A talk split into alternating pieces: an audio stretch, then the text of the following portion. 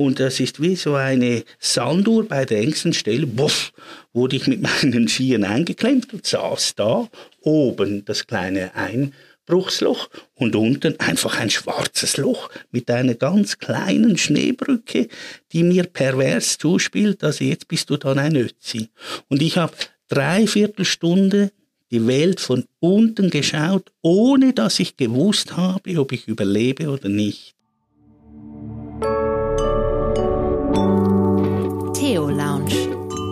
Gespräche über Gegenwart. Jenseits von Glaube oder Unglaube. RefLab.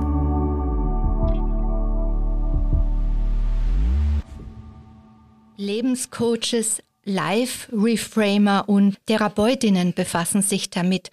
Und eigentlich ja wir alle, nämlich mit der Frage nach dem guten Leben. Wie geht das gute Leben, das Good Life. Das ist ein Schwerpunktthema in unserem Podcast zu Ausklang dieses Jahres, das ja für viele kein leichtes Jahr gewesen ist, weltweit gesehen ein Jahr mit vielen Krisen. Ich habe mir gedacht, ich lade Good Life Experten ein oder zumindest Menschen, wo ich denke, dass sie über das Thema nachgedacht haben oder auch sich darauf verstehen, auf die Kunst des guten Lebens. Christoph Siegrist ist heute mein Gast. Hallo Christoph. Hallo. Schön, dass du den Weg durch den Regen gefunden hast. Bist du direkt vom Großmünster zu uns ins RefLab Studio gekommen? Natürlich äh, durch den Regen durch. Aber ich freue mich sehr, Johanna, dass ich da eingeladen worden bin von dir. Ich möchte einfach sagen, nicht als Experte, sondern Expertinnen und Experte sind für mich in meinen jahrzehntelangen Erfahrungen als Pfarrer all jene, die das Vertrauen zu mir gewonnen haben und bei denen ich Nächste geworden bin und von denen habe ich gelernt. Das sind meine Expertinnen und Experten. Nun habe ich äh, dich äh, eingeladen, zum guten Leben zu sprechen. Und ich muss gestehen, mir ist das selber, habe ich ein bisschen kalte Füße gekriegt, dachte ich mir, dieses Thema, das liegt zwar so nahe, aber es ist gar nicht so leicht, darüber zu sprechen. Ich glaube, das wird euch als Zuhörerinnen auch so gehen. Ja, was ist denn das gute Leben? Es fällt einen vielleicht ein, äh, gesund sein, Reichtum, aber es gibt genug Menschen, die besitzen das, sind vielleicht auch noch jung und schön, aber äh, man würde nicht sagen, dass sie in der guten Lebensführung unbedingt vorbildhaft sind. Hm, jetzt möchte ich dich fragen, dieses Thema, hatte ich das angesprochen, als ich dich gefragt habe? Ist das ein Thema, das dich auch begleitet oder habe ich dich da ein bisschen überfallen? Nein, überhaupt nicht, denn äh, das ist mein tägliches Brot. Die Frage nach dem guten Leben und da muss ich dir schon sagen, vielleicht ist das eher das Milieu, worin wir da drin äh, sind. Äh, du oder ich, äh, theologisch, philosophisch, Journalistin, ein gutes Leben ist, äh, wenn ich äh, den Köbi von der Herberg zur Heimat vor mir habe, den ich gerade letztens beerdigt habe. Er hat gesagt, ein gutes Leben ist zwei Zigaretten pro Stunde. Ja, dann kannst du alle Theologie und Philosophie über den Haufen werfen, weil er meint wirklich, dass das ein gutes Leben ist. Und da habe ich halt wirklich und in der Tat gelernt, dass das Wichtigste ist, dass ich höre beim gegenüber, wie er beschreibt das, was gut ist. Und da habe ich aufgehört zu werten, weil ich so überrascht äh, geworden bin von den Menschen, was für sie gut ist, dass ich äh, die Überraschung nicht in der Frage von dir erlebe, sondern in dem, was ich höre vom Gegenüber, was er als gut bezeichnet. Da sind wir schon mittendrin und du bestätigst äh, meine Vorstellung, warum ich dachte, ich müsste dich zu diesem Thema einladen. Du bist Pfarrer am Großmünster in Zürich, hörst viel von Menschen, hörst viel über gutes Leben und dir eilt der Ruf voraus, eine charismatische Persönlichkeit zu sein. Also jemand, der Ausstrahlung hat, der Menschen begeistern kann und ein Mensch ist, der sich auf die gute Lebensführung versteht. Das weiß ich nicht, ob das jetzt gut ist oder schlecht, als charismatisch bezeichnet zu werden. Ich bin einfach so, wie ich bin und da kann ich überhaupt nichts ändern. Ich habe einfach vom lieben Gott in die Kiste be bekommen das gehörige Potenzial von Humor. Ich nehme mich nicht so ernst und ohne Lachen kann ich nicht überleben in der Kirche und in der Welt und jetzt sowieso nicht.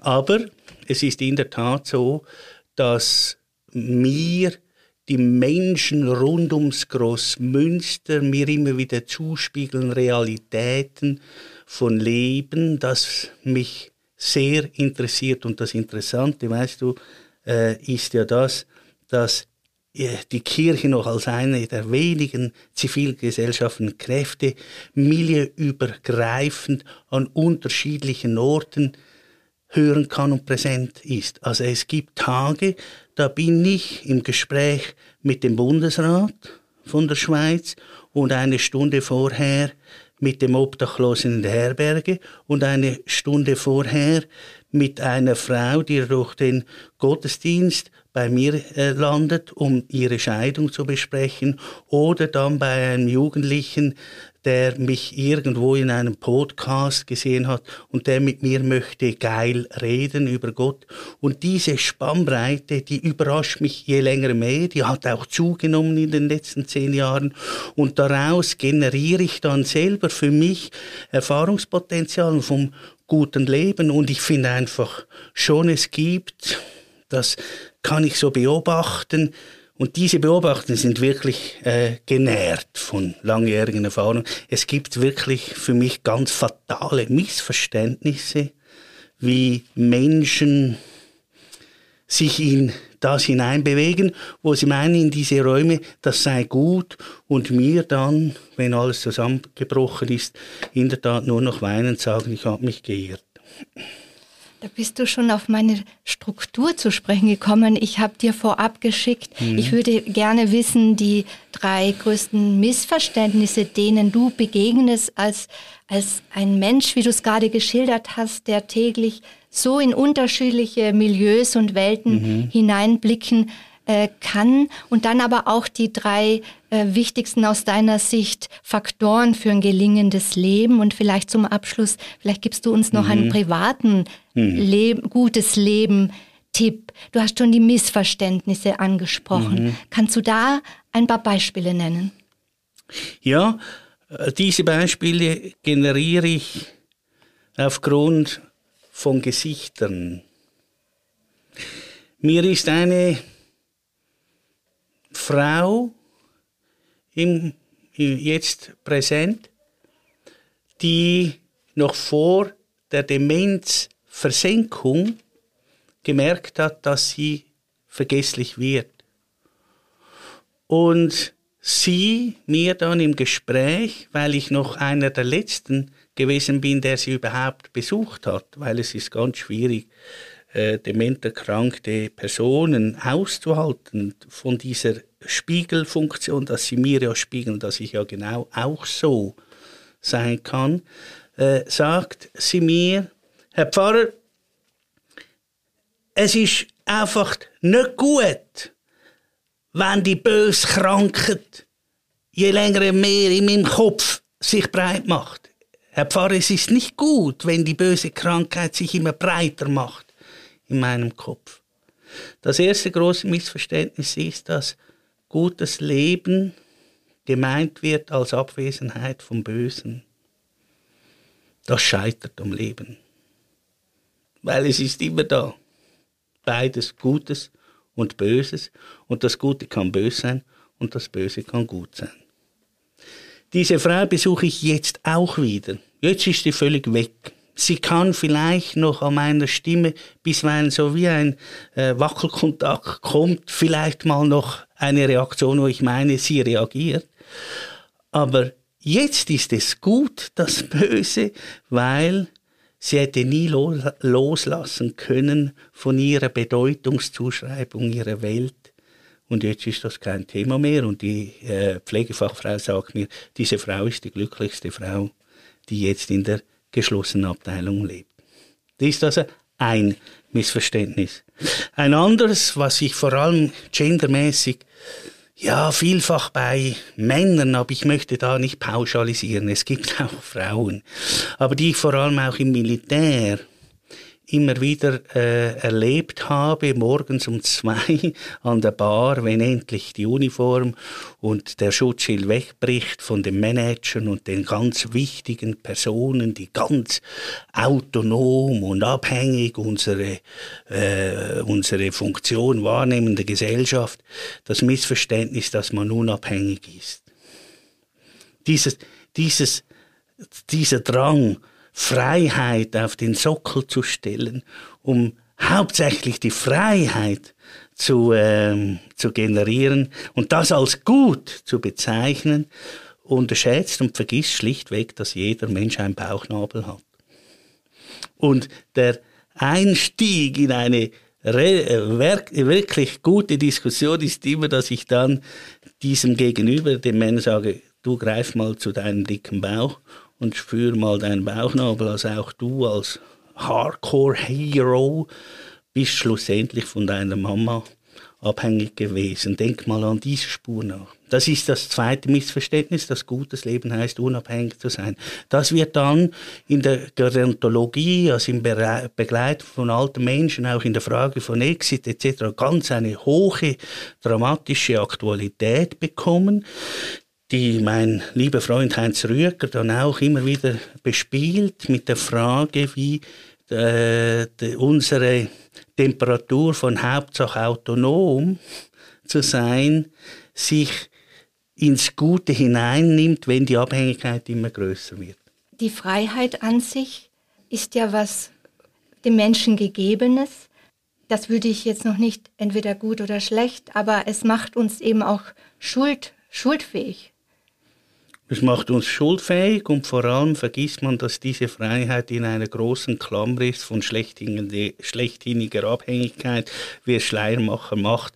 Und diese Klammer wird vielfach vergessen, weil du hast nicht frei entschi entschieden, dass du geboren wirst. Und ich kenne Menschen in der Seelsorge, die kämpfen bis 80 Jahre, um diesen Fluch, das eigene Leben akzeptieren zu können, weil sie da keine Wahl haben. Es gibt innerhalb der Klammer gibt es unglaublich viele Wahlmöglichkeiten, wo ich frei entscheiden kann, so oder so, auch nach dem Baum der Erkenntnis gut und böse, das ist uns gegeben, das sollen wir auch tun, wir machen uns auch schuldig, aber das ist immer innerhalb der Klammer, außerhalb der Klammer ist immer so, dass kein Mensch frei gewählt hat, dass er geboren wird. Und das spüre ich also zum Teil überraschend bis, bis hin auch ins Sterben hinein oder in den Tod. Sprichst du da auch diesen Punkt an, diese Illusion, äh, wir könnten ohne die anderen sein, also autonom, unabhängig? Weißt du, was mein Traum ist? Mein Traum ist, dass das Klatschen der Pflege für die Pflegefachfrauen aus dem Fenster im stillgelegten Zürich wegen dem Lockdown bei der Covid-Pandemie, dass dieses Klatschen nie aufhört. Weil in diesem Klatschen schwingt die Einsicht mit, niemand kann allein sein. Und das für mich unglaublich ist, dieses Klatschen ist, ist verweht und irgendwo in einem Echoraum drin und niemand hat diese Erkenntnis als als Erbe trägt das weiter. Aber wir in den Kirchen stehen dafür ein, als Gedächtnisgewissen und als Hoffnungsort, dass jede äh, Freiheit, jede Autonomie, jedes Individuum nur Individuum in der Sozialität ist. Das ist jetzt wieder halb intelligent geredet. Man kann auch so sagen, wie der Köbi da in der Herberg zu einem hat. Weißt ja, die zwei äh, Zigaretten sind das Wichtigste. Da bin ich glücklich. Aber gell, ich bin angewiesen, dass der andere mir die schenkt, weil ich selber nicht kann kaufen Also er hat das begriffen, was wir mit x äh, Studien und, äh, und gescheiten Büchern immer wieder versuchen zu erklären. Das finde ich in der Tat ist das zweite große Missverständnis. Das Klatschen ist verhallt und von Deutschland kann ich das sagen, das ist sogar noch gespart worden in der Pflege und ist dieses Momentum hat nicht zu einem fundamentalen Umdenken geführt.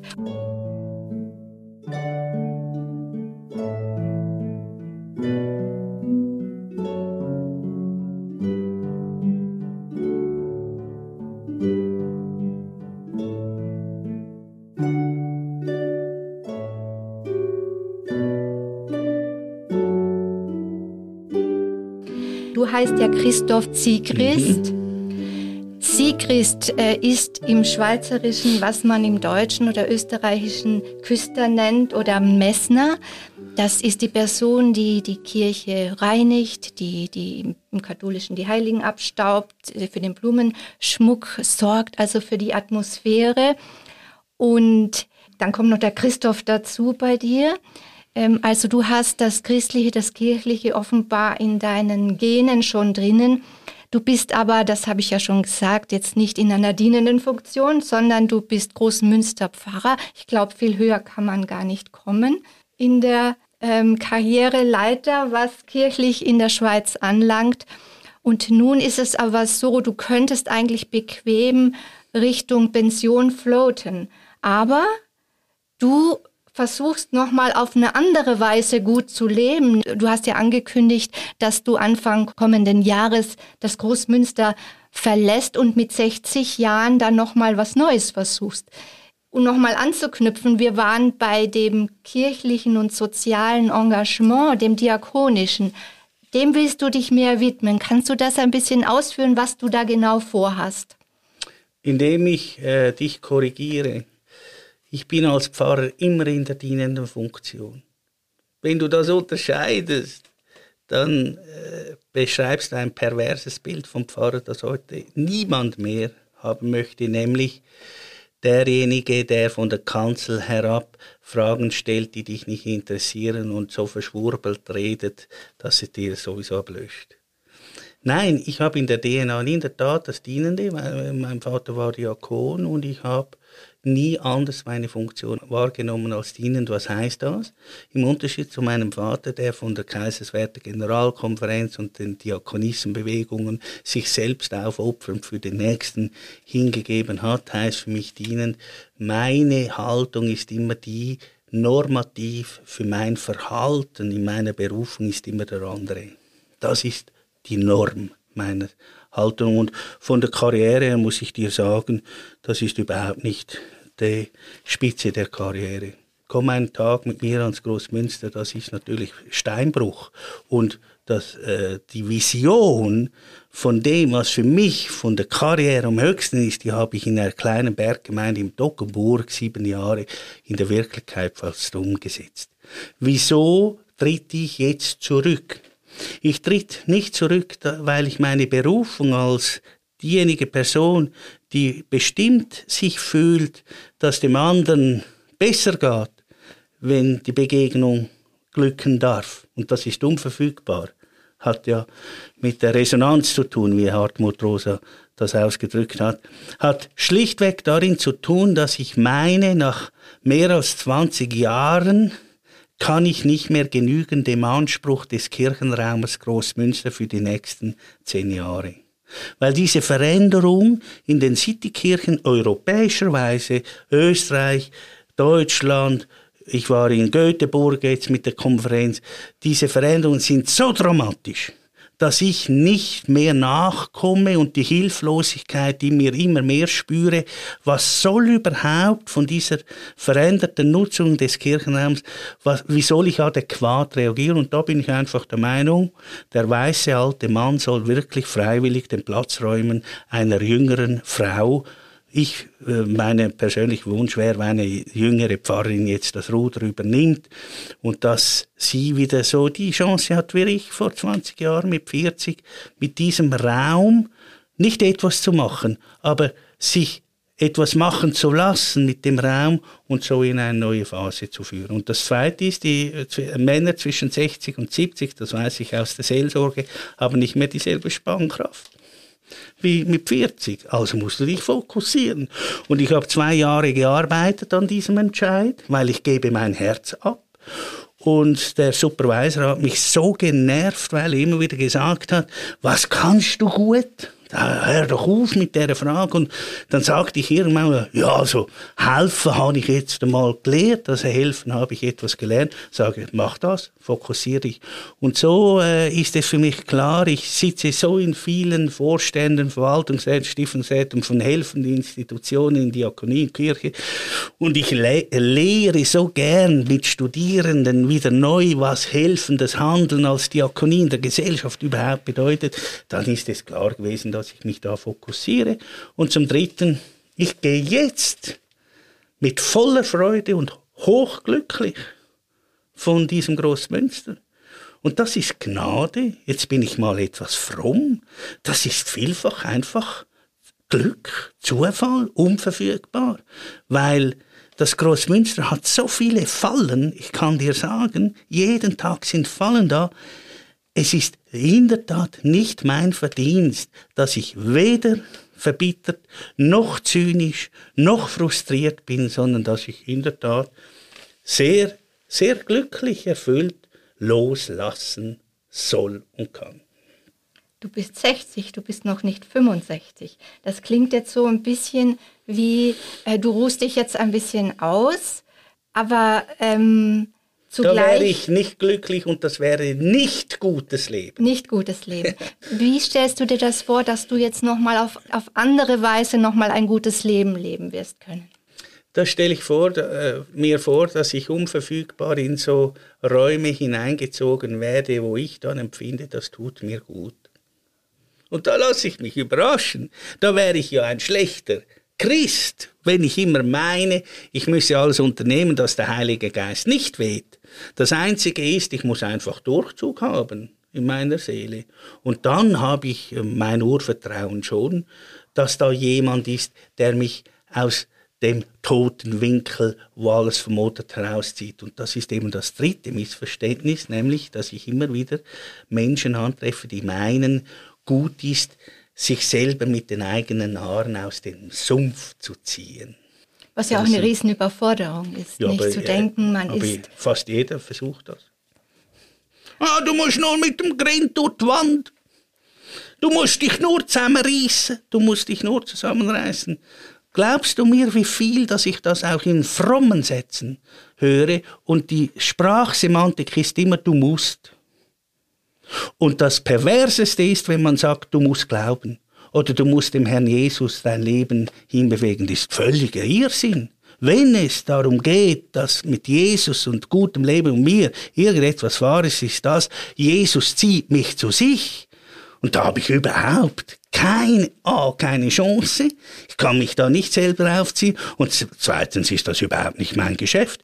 Mein Geschäft ist dann, weil ich ja weiß, niemand hat Boden unter den Füßen, aber ich bin gehalten da von dieser Engelshand, dass ich wenigstens die Hände frei habe, dem anderen noch zu halten, wenn er im, im Boden versinkt. Das meine ich, das sind für mich so Erkenntnisse, die mich jetzt lustvoll bewegen, auch in zwischen 60 und 70 mich in neue Räume hineinzubegeben. Christoph, du siehst ja als Theologe und du lehrst ja auch an der Universität Diakonie Wissenschaften, ja auch Leute, Menschen unterschiedlichen Alters. Ähm, wir hören das von den Millennials, also von den Jüngeren, es wie so einen Druck gibt, dass man selbst noch den Sinn selber konstruieren sollte. Ist das auch so etwas, diese Art von Überforderung, die du beobachtest bei Studenten? Ja, weil man zerbricht immer an diesem Anspruch. Also mir, wo, mir gelang es nie, den Sinn selber zu konstruieren. Also im Gegenteil, als ich Theologie studierte, brach alles zusammen. Also das ist dann bodenlos und alles. Sondern ich glaube, ich möchte vermitteln den Studierenden, aber nicht, da, da sind die Studierenden an der Universität genauso wie derjenige im Altersheim. Das ist das Urbedürfnis des äh, Menschen, dass in dieser Urangst, den Boden zu verlieren unter den Füßen, immer das Urvertrauen mitschwingt. Da wird dann schon noch Sinn konstruiert. Und wenn du willst und erlaubst, möchte ich das an meinem persönlichen Beispiel dir erklären, Sehr wenn gerne. ich darf. Sehr gerne. Ich habe das erlebt existenziell 1999, als ich äh, unangeseilt zehn Meter oder noch mehr in eine Gletscherspalte geflogen bin eingebrochen bin.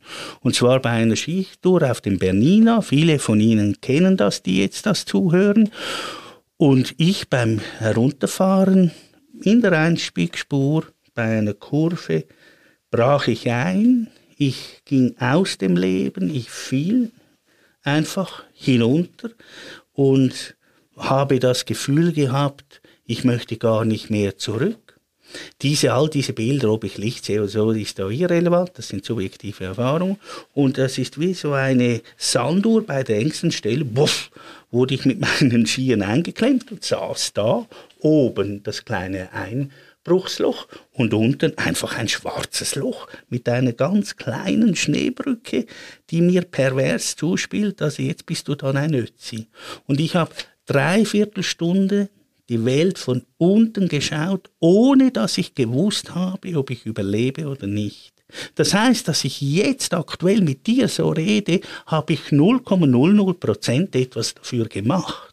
Das gibt mir eine Gelassenheit, weil der liebe Gott ist da schuld, dass ich jetzt da bin. Und wenn ich einen Blödsinn erzähle, dann, ja, ja, dann hat es eine gewisse Leichtigkeit, weil ich habe es wirklich so dann erlebt und äh, da geht alles dann äh, äh, biologisch so ab, wie es abgeht vom Körper her. Ich war dann also nicht hyperfromm und so weiter und so fort, sondern der einzige Gedanke war, hey, normal, das ist kein Film, das ist Realität. Und nach dreiviertel Stunden kam dann der Kopf des Bergführers, der wieder hinauf kraxeln musste, kam dann hinunter und er rief, und diesen, diesen ähm, Ton habe ich heute noch, lebst noch? Das heißt, lebst du noch? Und ich sag, Hure ich nochmal, bringt mir ein Seil. Also nochmals, kommt mit dem Seil. Und dann kamen sie mit dem Seil und in dem Moment, als ich mich anschnallte, sank ich ins Seil. Jetzt, was lerne ich daraus?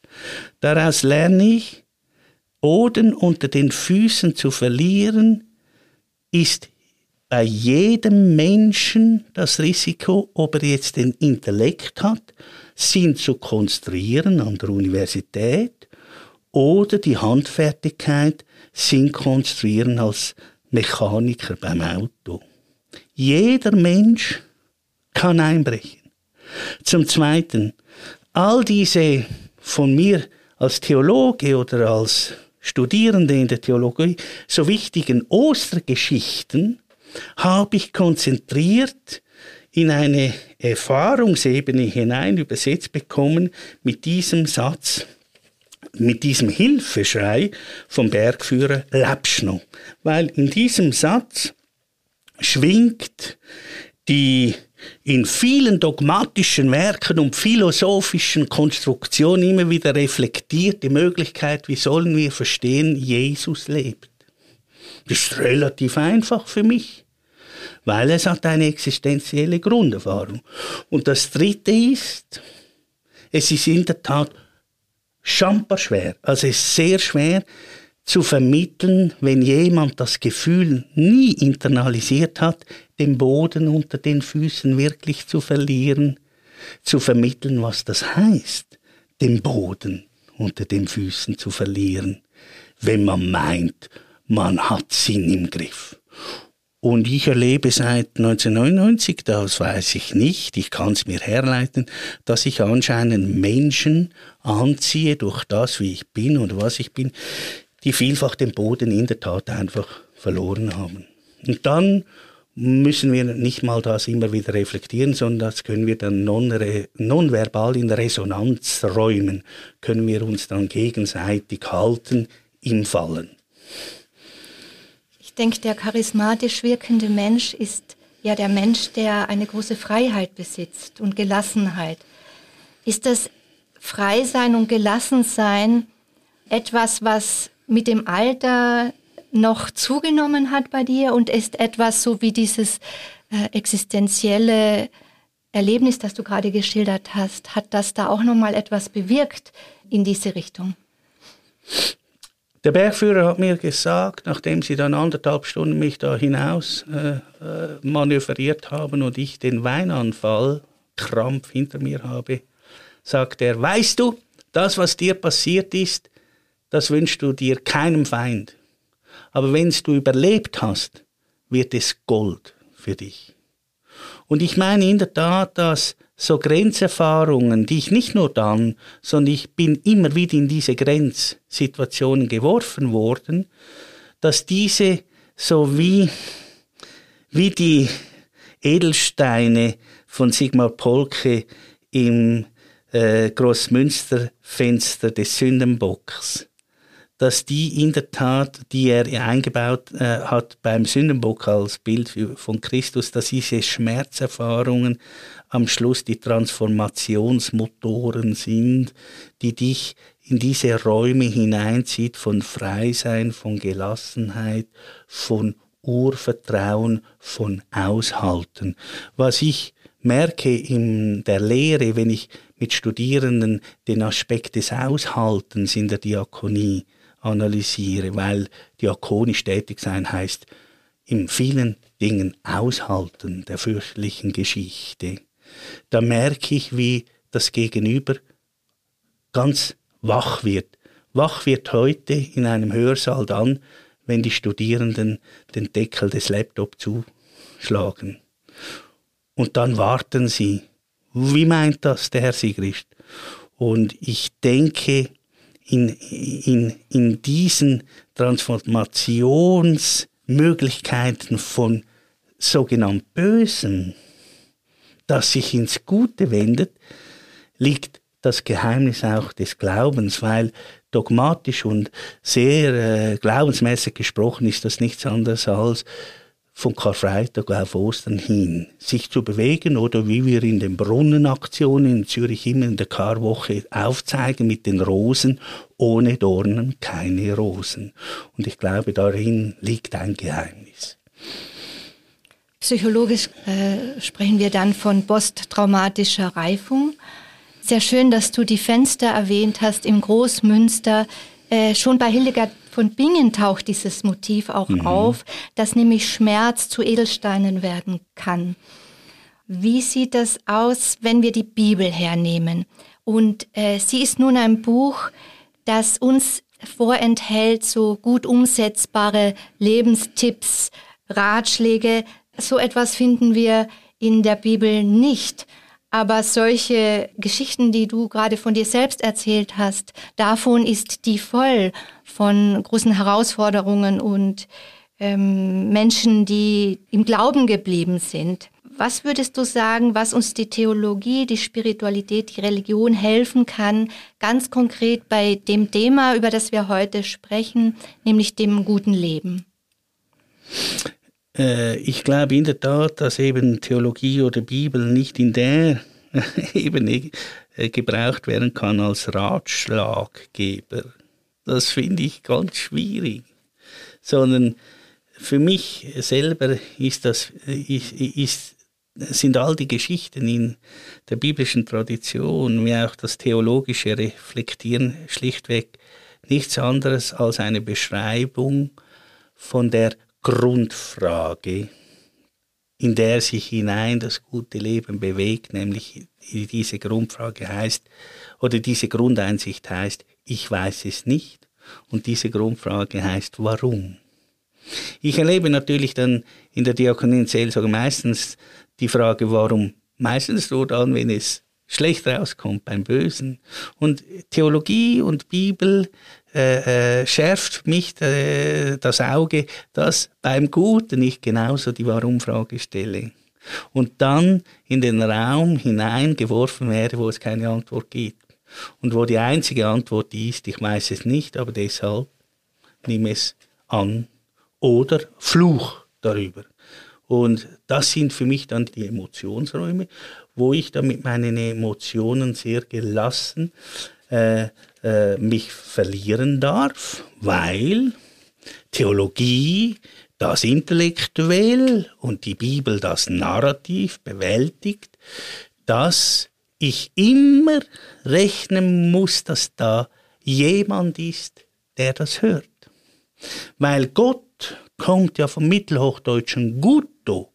Und Gutto heißt zum Leidwesen der Gender-Thematik nicht der Gott oder die Göttin, sondern das Angerufene.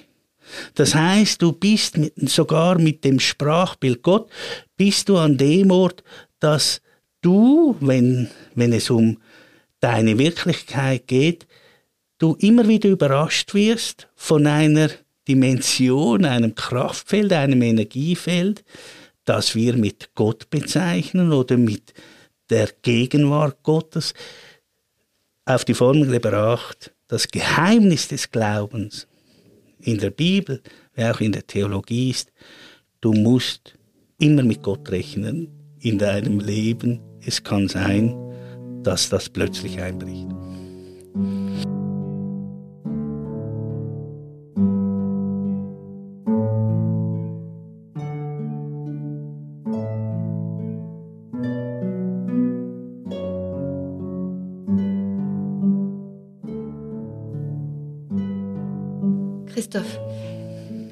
Wir kommen schön langsam ans Ende unseres Gesprächs. Ich möchte aber noch einmal an die Dame von Be vom Beginn unseres Gesprächs mhm. anschließen, die ähm, an Demenz erkrankt ist, was ja für die Angehörigen auch so ein schweres Los ist. Und ich bin da noch nicht ganz zufrieden, weil dann zu sagen, am Ende ist es doch auch dieses eigentlich schwere Schicksal gut, es lässt mich noch nicht ganz befriedigt. Das glaube ich dir, weil ich einfach den zweiten Teil nicht erzählt habe. Und der zweite Teil ist der, dass natürlich diese Frau mir das nicht mehr sagen kann, dass es gut ist. Sondern, und von meiner Seite her ist es ja klar, nein, das ist immer böse und schlecht, wenn ich mein, mein Gedächtnisbewusstsein verliere. Der Schlüssel zu deiner Frage, und da hast du recht, dass du da nicht befriedigt bist, war für mich der Sohn. Weil mit dem Sohn habe ich natürlich ein Parallelprogramm gehabt. Als Pfarrer hast du meistens in solchen Situationen systemisch ein Parallelprogramm zu bewältigen. Das eine ist die Frau zu begleiten und das andere ist die Verwandtschaft und die Kinder zu begleiten. Und äh, mir, ich rufe das jetzt ab, also dieser Sohn, der fluchte nur. Der äh, war enorm dankbar, dass er in mir nicht einen äh, plakativ frommen Pfarrer hat, sondern am Schluss sind wir per Du gewesen. Er hat immer gesagt, Christoph, lass jetzt der Pfarrer mal durch, es ist doch so verschissen.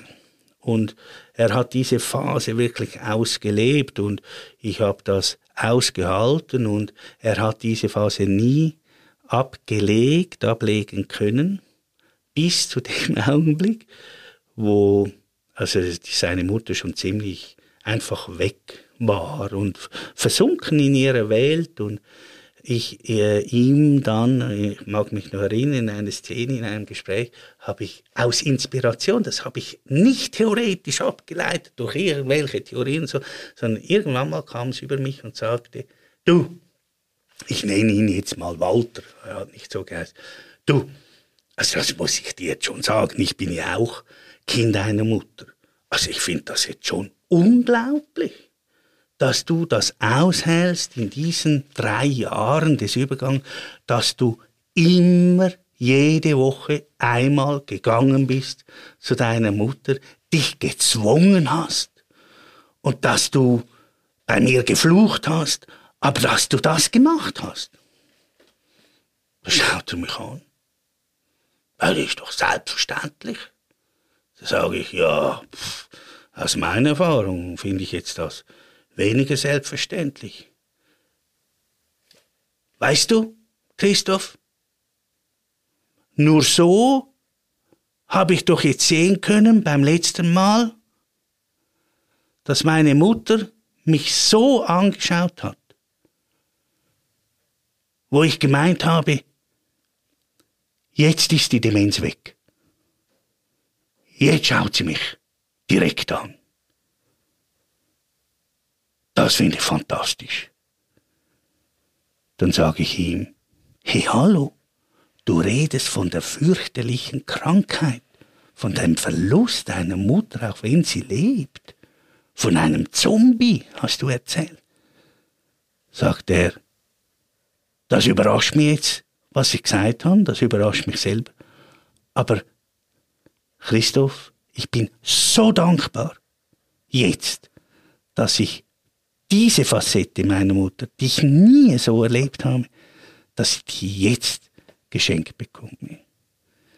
Für mich ist das wie eine verdichtete Erfahrung von gutem Leben, die nicht ich bewirkt habe, die nicht er bewirkt hat, auch nicht die Mutter, die sich aber eingestellt hat.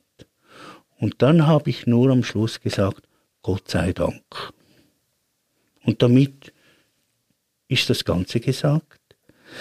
Und ich glaube einfach, dass wahrscheinlich für mich solche, solche, solche Geschichten sind für mich äh, Seelennahrung. Und die Bibel ist wahrscheinlich geschrieben genau nur von solchen existenziellen Grunderfahrungen und deshalb, Johanna, habe ich mich sehr gefreut, oder, dass du mich eingeladen hast, weil der Auftrag der Kirche als Institution und von mir als Pfarrer ist immer wieder der, mich überraschen lassen von Menschen, die sagen, das ist ein Geschenk gewesen. Und ich habe das Gefühl Demenz ist völlig geheilt. Es ist ein Geschenk, mit dir zu sprechen. Und ich glaube, unsere Zuhörenden werden aber noch nicht zufrieden mit mir sein, wenn ich dich nicht noch ein bisschen festnagle, was du jetzt konkret dann machen wirst. Naja, ich habe äh, den Auftrag, mit Studierenden der theologischen Fakultäten und auch anderen Fakultäten weiter zu äh, nachzuforschen und zu überlegen, wie kann sinnvoll also kirchliches und diakonisches helfen in einer multireligiösen, pluralen, urbanen Gesellschaft, wie kann das in Zukunft besser gelingen? In dieser doch sehr äh, komplexen Frage, wie hilft man heute richtig? in einer Gesellschaft. Und das freut mich, dass ich da mit interessierten, wachen Geistern das tun kann. Das ist das eine, was ich tun kann. Das andere ist, ich bleibe Pfarrer. Ich wollte seit fünf Jahren Pfarrer werden. Ich sterbe als Pfarrer. Also die Berufen des Pfarrers legst du nicht ab. Ich lege das Amt ab am Großmünster. Das heißt, ich werde auch in Zukunft predigen, beerdigen, Hochzeiten etc. Einfach Menschen, die das Gefühl haben, sie können mir vertrauen und, und äh, weißt du, ich habe jetzt wirklich, das berührt mich schon, gell? Konfirmandinnen und Konfirmanden, die habe ich vor 35 Jahren konfirmiert, die kommen jetzt zu mir. Schon mit dem Kind und dann mit den Konfirmanden. Das sind Beziehungen, die halt mitspielen. Und zum Dritten, ich habe noch neu übernommen ein Hilfswerk in Nepal. Mhm. Wow. Weil, weil ich einfach zu wenig habe, oder? Nein. Wir wissen die, ja, dass du hast auch so eine äh, Interesse an Dalai Lama, der kam ja auch ja, zu natürlich. Besuch. Das, ja, das geht in das hinein. Ich war auch in Nepal schon, das ist meine meine Welt von, von den Bergen und von dem, von dem äh, was die Menschen dort mir vorzeigen. Und da habe ich ein Werk übernommen von einer Pionierin. Das heißt, ich, ich habe mit Kollegen zusammen eine Nähindustrie übernommen. Wir haben Nähmaschinen und an denen bilden wir Frauen aus in einer machistischen äh, Kultur, meistens mit alkoholabhängigen Männern, damit sie mit ihrer Arbeit das Familiensystem autonom, frei, gut bewältigen können. Und habe daran noch angehängt ein, eine Schule mit weißen Kindern. Und dieses äh, Werk, Satcham Nepal heißt das, das ist jetzt das, wo ich dann mich selber zwinge, auch wieder nicht nur zu schwatzen über helfen und zu reden und denken, sondern da hilf ich wirklich und da, da mache ich auch äh, konkrete Arbeit dort in Nepal und hier in der Gassenkirche, in der Solidara, wo ich mich freiwillig engagiere. Das heißt, ich befürchte fast, dass ich genauso lebe wie jetzt, einfach ohne das Großmünster als Amt. Das Diakonische ist ja auch sehr stark praktisch wirklich helfen. Es leitet sich ja, glaube ich, ab von dieser Tischgemeinschaft von Jesus, wo äh, Männer und Frauen, Ausländer und Inländer, gläubige, religiöse Menschen und nicht religiöse, Kranke und Gesunde zusammensitzen. Das hatte auch was Subversives. Ähm, Würde ich noch fragen, wie siehst du denn den Unterschied zwischen diakonisch tätig sein und seelsorgerisch? Oh, das hat, äh, sind die zwei Seiten derselben Medaille. Weil äh, Seelsorge kommt zwar vom äh, Seelischen her und Diakonie vom Sozialarbeiterischen her, aber beide haben es zu tun mit der Johanna. Und ich kann dich ja auch nicht aufspalten auf seelisch und Leib und Geist, sondern das wirkt ineinander. Und da sind Schnittmengen vorhanden und beide Dimensionen sind entscheidend für das helfende Handeln. Dann kann ich noch verraten, dass ich das Diakonische sehr, sehr spannend finde, da bin ich, da sitze ich am Tisch in Augenhöhe mit demjen, mit den anderen. Und das Seelsorgerische kommt mir vor wie ein Outsourcing der, der Sorge um mich selbst. Es wäre dann ein Missverständnis, wenn ich denke, ich muss nicht an mir selber arbeiten, weil ich habe ja den Seelsorger. Ja, das finde ich sowieso. Das ist auch bei der Diakonie so. Wenn du deine Verantwortung delegierst an den Seelsorger oder den Pfarrer oder an den lieben Gott, dann hast du irgendetwas nicht verstanden von dem, was gut ist. Jetzt hast du schon uns verraten, was so deine Visionen sind, deine Projekte, vielleicht sogar dein Zweck, für den du weiterleben möchtest. Hast du zum Abschied für uns auch noch einen praktischen Tipp für das gute Leben? Loslassen. Dankeschön für dieses schöne Gespräch, Christoph Siegrist. Gern geschehen, danke für die Einladung. Und euch Dankeschön fürs Zuhören. Die Theo Lounge geht jetzt in den Winterschlaf und 2024 geht es spannend weiter. Einen Höhepunkt kann ich schon verraten. Am 8. März beim RefLab Podcast Festival Expedition Wirklichkeit ist Johanna Haberer zu Gast vom Zeit Podcast unter Pfarrerstöchtern und wir werden über Seele sprechen. Euch wünsche ich einen beseelten Jahresausklang. Eure Johanna Di Blasi aus dem RefLab. RefLab